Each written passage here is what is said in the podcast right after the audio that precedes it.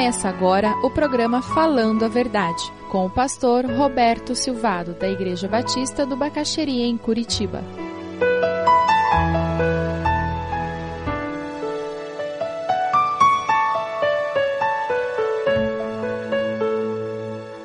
Miqueias capítulo 7, versículo 7. Mas quanto a mim, ficarei atento ao Senhor, esperando em Deus o meu Salvador, pois o meu Deus me ouvirá. O meu Deus me ouvirá. É um grito de esperança. Ele não abandona a segurança que ele tem de um Deus que está no controle da história. Quando você ouvir essas notícias horríveis na televisão, quando você ler essas notícias horríveis no jornal, transforme essas notícias em fonte de oração.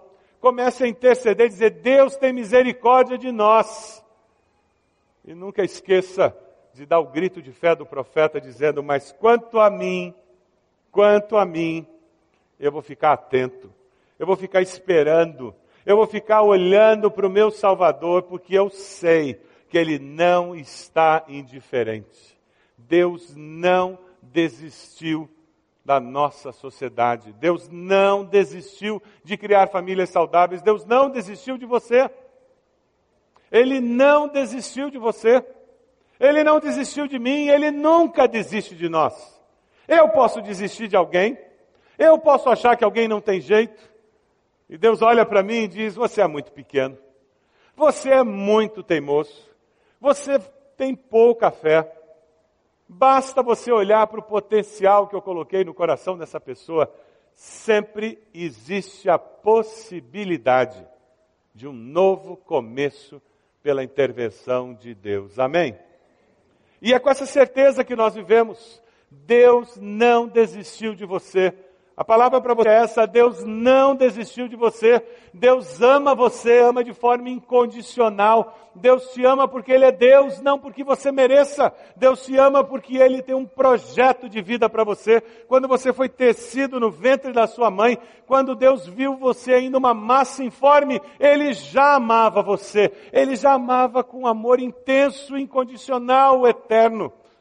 As Escrituras nos dizem que Deus nos ama com amor eterno e com a sua benignidade Ele nos atrai para si. Não é por acaso que eu estou aqui, que você está aqui. É porque Deus quer dizer isso para nós. Deus quer dizer isso para você.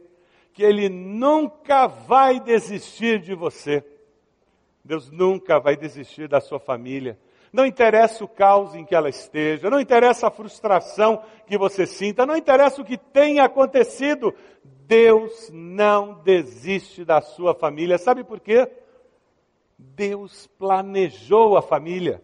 A família é projeto de Deus. É a sociedade sem Deus que cria famílias separadas, de pais que estão longe em diferentes auxílios, ou talvez famílias que os pais estão no mesmo endereço, mas vivem vidas separadas. Não é vontade de Deus que nós, como seres humanos, vivamos em famílias aonde nós não sejamos amados, aonde nós não sejamos apoiados, incentivados. Não é esse o projeto de Deus. É a falta de temor a Deus que produz famílias assim, disfuncionais.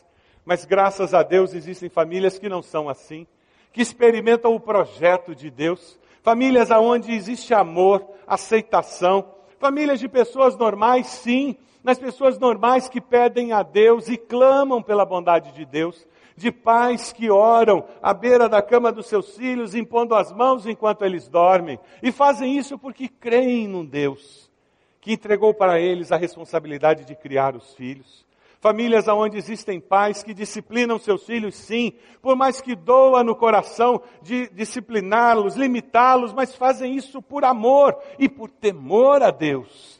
Porque eles querem que os filhos aprendam a viver em sociedade, aprendam o que é certo e o que é errado. Graças a Deus existem muitas famílias assim. Sabe qual o desafio de Deus hoje? É que você tenha uma família assim o plano de Deus é que você viva essa experiência em casa. Sabe por quê? Porque quando você vive essa experiência em casa, os seus vizinhos, eles olham e dizem que família diferente. E sabe o que acontece quando você vai para aquela festa de família, quando você se reúne no Natal, quando você vai no aniversário? A família toda diz: a família deles é diferente.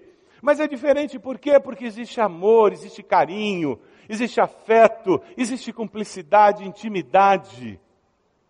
Se você não está experimentando isso na sua família, por favor, hoje, peça a Deus misericórdia e diga a Deus, por favor, abra os céus e venha intervir venha nos ensinar a viver assim em casa.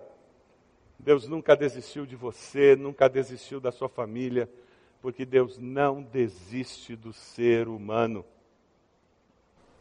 Ele não desiste do ser humano que pode fazer uma sociedade onde haja justiça, onde os valores de Deus sejam compartilhados. O sonho dele é que o ser humano, imagem e semelhança dele, descubra como é bom viver segundo os valores do reino de Deus.